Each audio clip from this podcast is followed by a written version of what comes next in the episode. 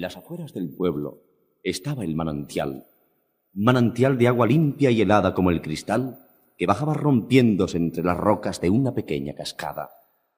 Una niña, con un cántaro más grande que ella, bajaba cantando por el sendero. Pero a medida que iba acercándose a la negra gruta donde cantaba el agua, empezaba ella a dejar de cantar. La la la la la la la la la la la la la la la me atrevo a llegar. Me parece que voy a volver a casa con el cántaro vacío. Me, da miedo venir por aquí.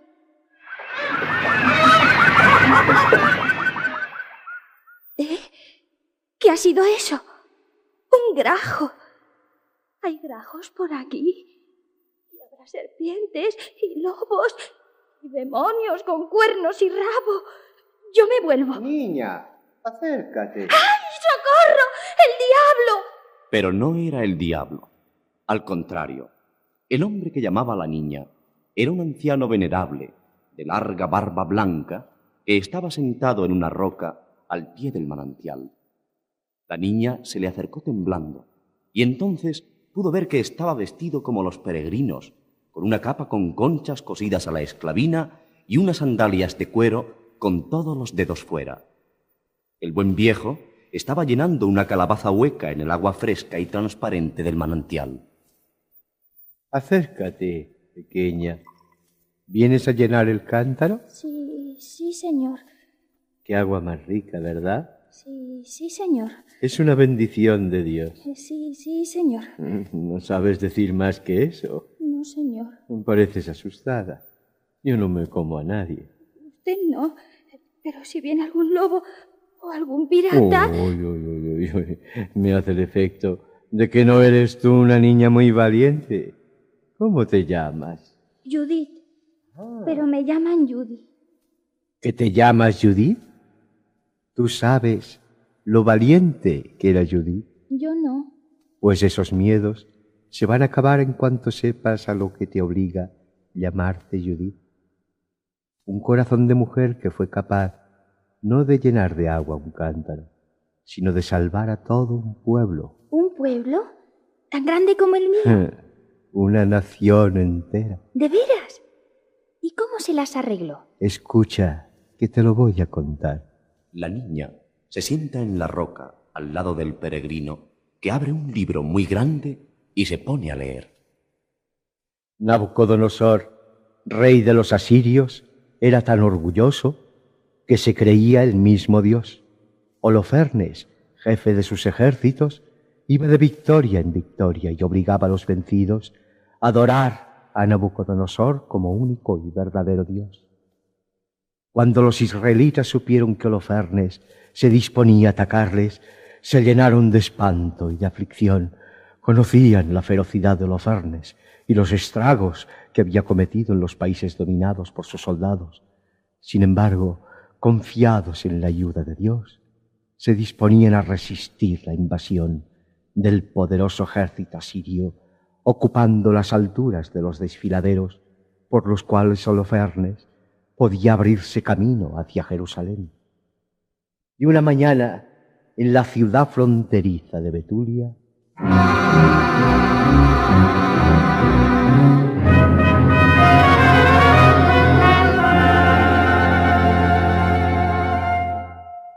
Habitantes de Betulia, escuchad. Guardad silencio.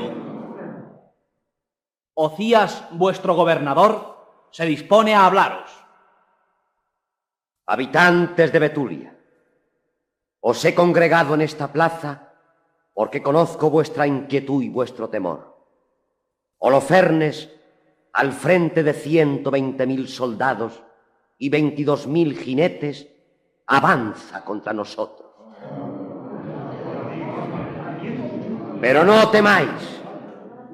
Las murallas de nuestra ciudad son inexpugnables. Tenemos víveres en abundancia para resistir largo tiempo y acosar a los asaltantes sin que consigan derribarlas. Holofernes tendrá que desistir de su vano intento y volver a Nínive sin haber aplacado su sed de sangre israelí. porque el Señor es nuestro Dios y no nos abandonará. Porque el Señor es nuestro Dios y no nos abandonará.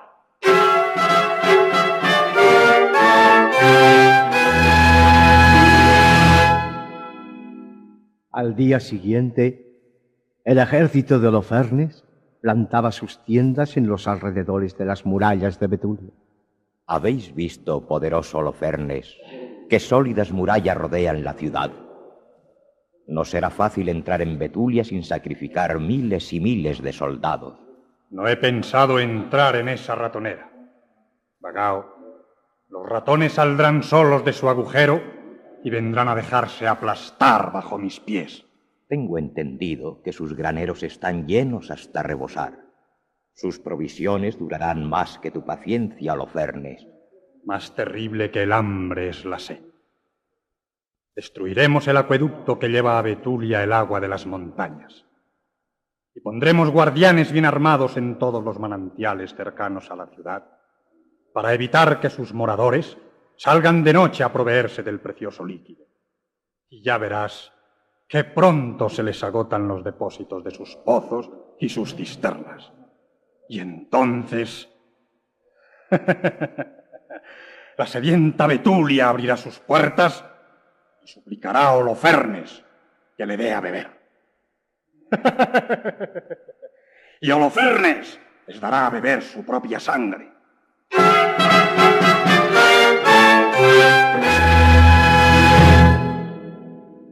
Veinte días después, en Betulia, no había bastante agua para saciar la sed del pueblo durante una jornada, por lo que el agua empezó a repartirse por medida. ¡Atrás! ¡Atrás! Todos en fila. Tú ya has recibido tu ración, mujer. Lárgate y no vuelvas. Dame la ración de mañana. Lléname el cántaro otra vez. Mis hijos se mueren de sed. La culpa es de Ocías, nuestro gobernador. ¿Por qué no quiere tratar de paz con los asirios? Por eso Dios nos ha abandonado en manos de nuestros enemigos. Sí, por eso, claro que sí. Vayamos a Ocías, hablemosle claro. Entreguémonos todos voluntariamente al ejército de Holofernes. Más vale vivir cautivos que contemplar cómo mueren nuestros hijos.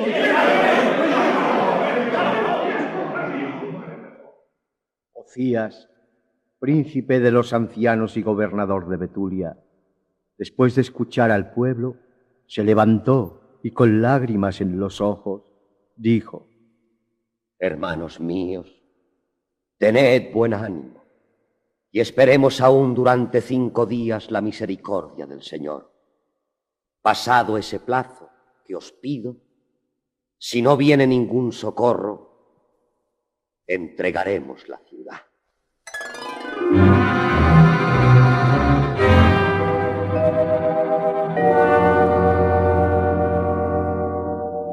Las palabras del gobernador llegaron a oídos de Judith. ¿La que se llamaba como yo? Tú te llamas como ella, que no es igual. Y eres más chiquita. Judith era viuda, una viuda muy joven y muy hermosa y poseía muchas riquezas y suntuosos trajes y rebaños inmensos de vacas y de ovejas. Pero la mayor riqueza de Judith era su amor a Dios. Y Judith habló a los ancianos de Betulia, afeándole su cobardía y su falta de confianza en la misericordia del Señor. ¿Qué demanda es esa que ha consentido Ocías de entregar la ciudad a los asirios y dentro de cinco días no recibimos socorro. Habéis fijado un plazo a la misericordia de Dios. No atraeréis así su divina clemencia, sino su ira y su furor. Betulia no será entregada en manos de los idólatras. El Dios de Israel lo impedirá. Después de la tribulación concederá a su pueblo la alegría de la victoria. Y así como en otro tiempo sepultó al faraón entre las aguas del Mar Rojo con toda su caballería, así ahora permitirá que la cabeza del altivo Holofernes caiga cortada por su propio alfanje. Tus palabras, Judith, han devuelto el ánimo a nuestros corazones. Toma el mando de mis soldados y dispón de mi guardia, según te dicta el espíritu divino que alienta en ti. No, Ocías. No atacaré a Holofernes como un guerrero espada en mano. Mis armas son las de una débil mujer. Esta noche saldré de la ciudad. ¿Sola? Mi doncella me acompañará. No podemos permitirlo. Los asirios os matarán. ¿Cuál es tu intento? Explícanoslo. Os ruego que no me preguntéis lo que voy a hacer. Orad para que vuelva antes de los cinco días y que el Señor me dé fuerza para cumplir mi misión. Vete en paz, noble y valerosa Judith, y que el Señor sea contigo para confundir a sus enemigos.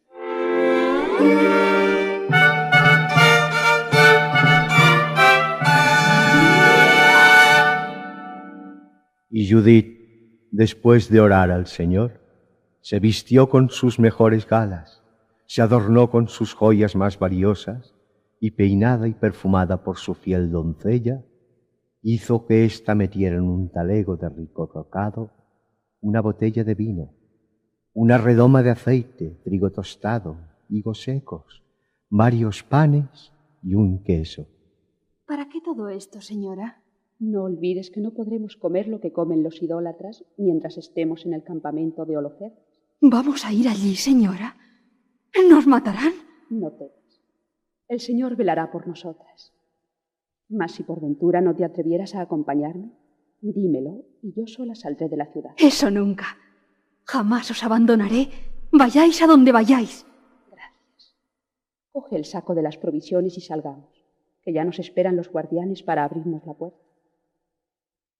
Y Judith salió de Betulia seguida de su doncella. También era muy valiente la doncella, ¿verdad? Ya lo creo. El ejemplo de Judith la convirtió en otra heroína. Se necesitaba mucho valor para caminar por el monte a medianoche. Aquel monte plagado de animales feroces y de soldados más feroces todavía.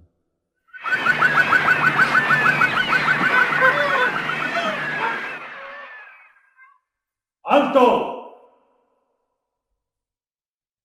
¿Una mujer? Dos mujeres.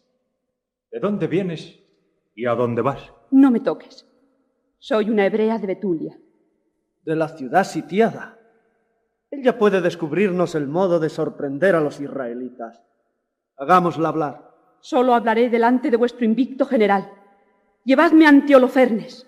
Eres tan hermosa como temeraria. Está bien. Serás complacida.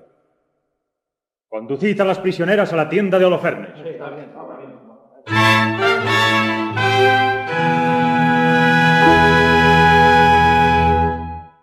Holofernes quedó maravillado ante la hermosura de Judith.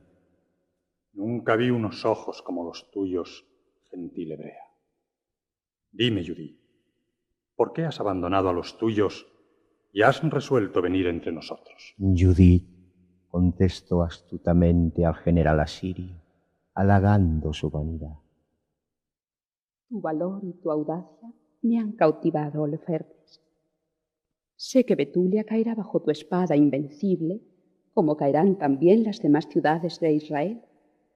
Por eso vengo a ti en demanda de protección, porque eres fuerte y triunfador, y las mujeres admiramos a los grandes guerreros y despreciamos a los cobardes y los vencidos. ¡Qué mujer más inteligente! Lo reúne todo, todo, ¿verdad, Bagao? Lo reúne todo. No te fíes demasiado, Holofernes. Hay algo en el fondo de sus ojos que brilla de un modo extraño y siniestro. ¡Va, va! Bella Judith, mañana hablaremos más despacio. Me explicarás tus planes para sorprender a la ciudad de Betulia sin perder ni un hombre siquiera de mi ejército. Pero ahora celebremos tu llegada con un gran festín para que veas cómo trata Holofernes a sus huéspedes. Hola, Pagao, disponedlo todo para el banquete.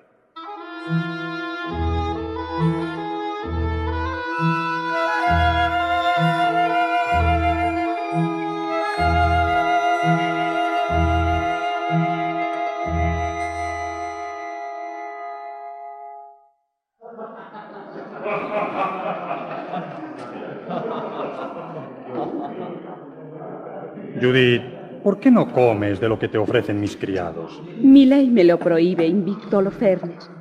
He abandonado a los míos para seguirte, pero no he abandonado a Dios. Bien, te permito que comas de lo que trae tu doncella en el saco, pero no son viandas para una mujer como tú, tan delicada y tan hermosa. Oh, Holofernes bebía sin tasa y al poco tiempo tuvo que recostarse en el diván para no caer.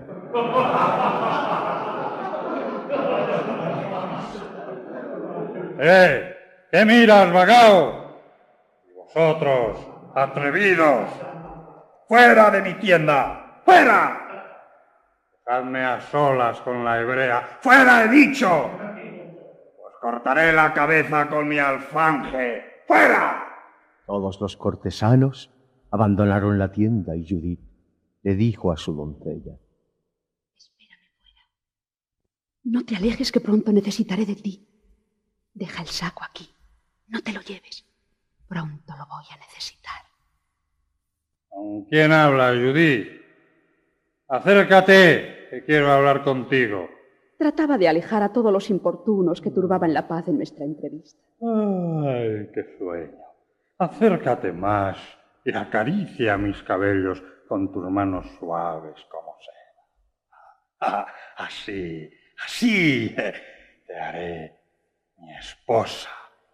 Judith, te llevaré a Nínive como trofeo en mi carro de guerra. Temblará de envidia el propio Na- Nabucodonosor. Ah, ah. Holofernes. Sí. Duerme. Duerme el tirano, el déspota. Oh Señor, Dios de Israel, arma mi brazo y dale el vigor de un guerrero para descargar el golpe de la victoria. Y Judith corrió a la cabecera del lecho de Holofernes, desenvainó su alfanje, asió a Holofernes por los cabellos con la izquierda y levantando la derecha, descargó en su garganta un tajo que le cortó la cabeza.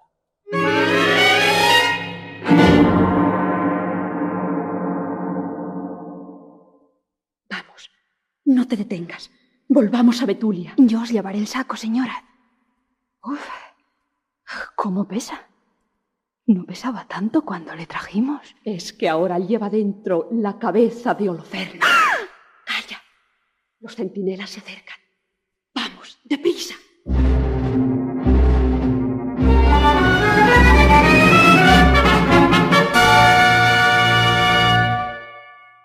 Y cuando al día siguiente vieron los asirios la cabeza de su general colgada en lo alto de las murallas y el cuerpo decapitado de Holofernes en su tienda, huyeron despavoridos y persiguiéndoles los israelitas los derrotaron por completo y los arrojaron de su país.